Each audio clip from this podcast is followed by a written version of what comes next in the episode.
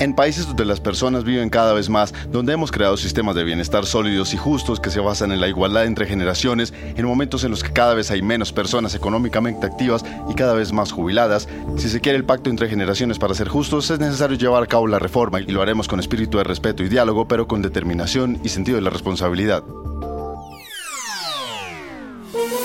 Hola, bienvenidos. Es jueves 19 de enero y estas son cinco de nuestras noticias del día en NTN 24.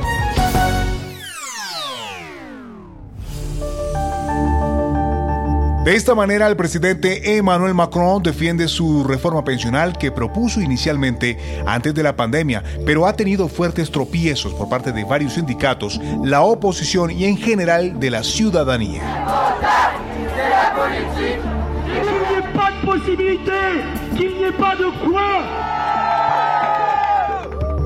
La reforma busca generar 19.100 millones de dólares más en aportes anuales, pero eso implicaría que los trabajadores franceses trabajen más tiempo antes de recibir una pensión, con la edad nominal de jubilación aumentando de 62 a 64 años. Trabajamos horarios flexibles, trabajamos mañanas, tardes, noches, fines de semana, festivos, así que ya basta la farsa, estamos hartos. Estamos lidiando hoy con un gobierno que no sabe lo que es el trabajo. Así que los invito a que vengan a trabajar en un rato en un hospital público. Ya verán cuál es la dificultad. También generaría trabajar mínimo 43 años para obtener una pensión completa desde 2027. ¿Por qué explotó hoy la inconformidad en varias ciudades de Francia, generando fuertes bloqueos? Lo responde Leticia Fuentes, periodista y corresponsal de la Sexta TV de España, en Francia. En general, en toda Francia ha salido a la calle casi dos millones de personas, pero los sindicatos hoy han dado un ultimátum a Macron muy claro al gobierno. Han dicho que si no dan un paso atrás con esta reforma, hoy las, las, protestas de hoy van a ser las primeras de muchas de las que van a venir. De hecho, ya han puesto una fecha, una siguiente fecha, que es la del 31 de enero. Al final yo creo que eh, Macron no le interesa mucho eh, el coste político porque ya no puede renovar eh, como presidente y ha cumplido todos los mandatos. Por lo tanto, ahora Macron no tiene que fingir, no tiene que agradar, no tiene que ganarse el voto de nadie porque ya no puede renovar. It's time to take your career to the next level. With over 150 graduate degree programs, the Catholic University of America, located in Washington, D.C., provides world class academics with a student experience that educates the whole person mind, body, and spirit. Whether your professional calling is in engineering, nursing, social work, or any of our other exceptional degree programs, encounter the best of everything that Catholic University has to offer and discover the best in yourself. Learn more today at catholic.edu forward slash grad admissions.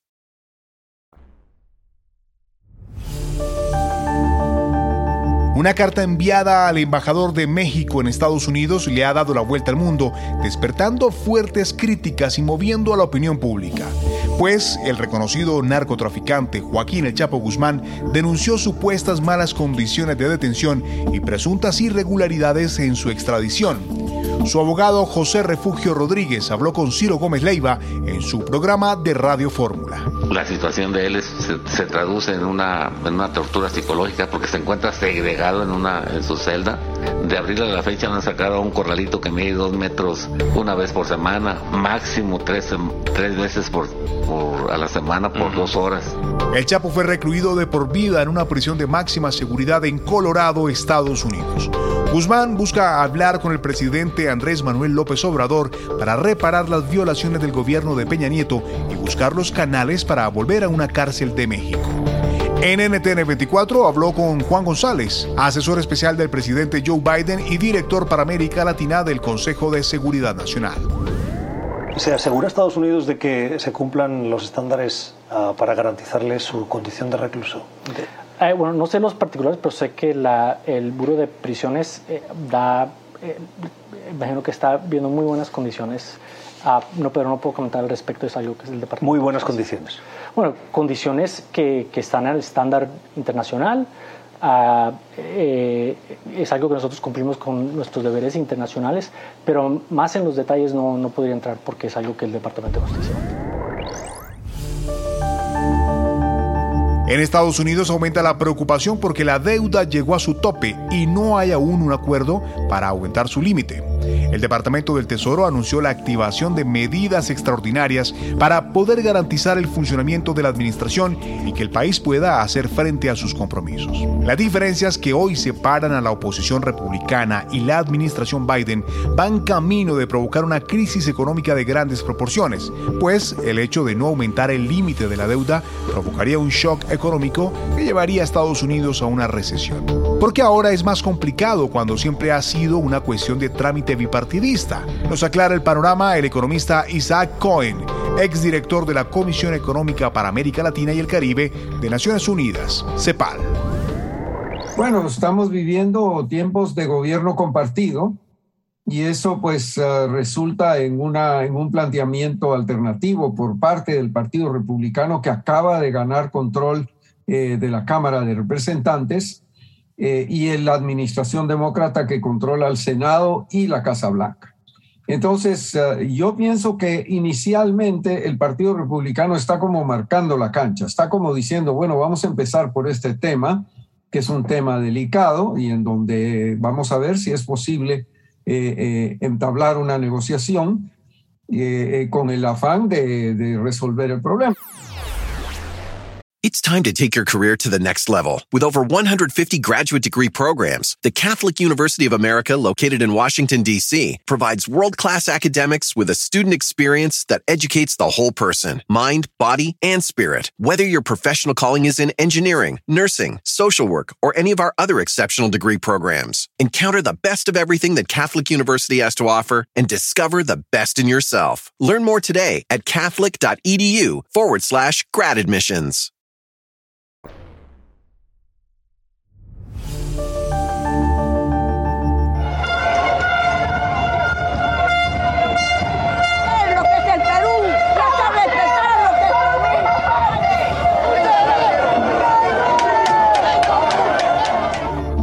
Protestas vive hoy el Perú tras cumplir ya un mes y medio de bloqueos en contra del gobierno de Dina Boluarte. Es considerada la situación de violencia más crítica en décadas, pues a estas horas se registran movilizaciones en el centro de Lima.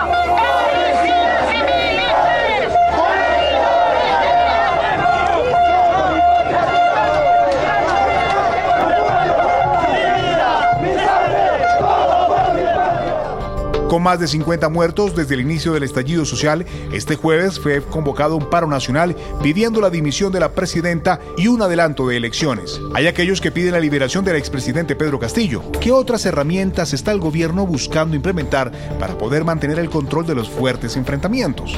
Nos responde el abogado y ex congresista de la República del Perú, Manuel Macías Ollanguren. Lo primero que tiene que hacer para bajarse la tensión es esta legislatura que se ha adelantado ya producir eh, la segunda votación para modificar la constitución y adelantar las elecciones en el más, breve plazo. Eso va a descongestionar la tensión. Cuando estos sectores eh, violentistas reclaman la libertad de eh, Castillo, no solamente hizo un golpe de Estado, sino tiene un montón de carpetas fiscales, de investigaciones fiscales por graves hechos de corrupción él, su familia y su entorno cercano. Por eso que pedir la libertad de Castillo es pedir la libertad de un delincuente. Para finalizar, ¿sabía usted que consumir aceite de orujo, de oliva, reduce el colesterol, los niveles de insulina y el perímetro de la cintura? Pues así lo concluyeron dos estudios realizados simultáneamente por el Instituto de Ciencia y Tecnología de Alimentos y Nutrición, el ICTAN y el Consejo Superior de Investigaciones Científicas en España. El consumo de este tipo de aceite muestra efectos positivos en patologías asociadas como la diabetes o la obesidad. Los expertos recomiendan ingerir al día unos 45 gramos de aceite, es decir, unas 4 cucharadas distribuidas en nuestra alimentación diaria. ¿Cuán relevantes son estos hallazgos? Nos responde Jennifer Bernal, doctora en ciencias y magíster en nutrición humana aceites en general pues son componentes a base de ácidos grasos. Y cuando hablamos del aceite de oliva que proviene de la aceituna, contiene un tipo de grasas que son de mayor calidad, son grasas llamadas monoinsaturadas. Y eso lo hace uno de los alimentos funcionales que contribuyen a que tengamos una mejor calidad de vida, una eh, prevenir enfermedades y a tener como, como estas enfermedades como más eh, controladas, como la diabetes, el tema del hiperinsulinismo, eh, las cardiovasculares, las cerebrovasculares, pues están vinculadas al consumo de grasa, pero que sean grasas buenas. It's time to take your career to the next level. With over 150 graduate degree programs, the Catholic University of America, located in Washington, D.C., provides world class academics with a student experience that educates the whole person mind, body, and spirit. Whether your professional calling is in engineering, nursing, social work, or any of our other exceptional degree programs, encounter the best of everything that Catholic University has to offer and discover the best in yourself. Learn more today at catholic.edu forward slash grad admissions.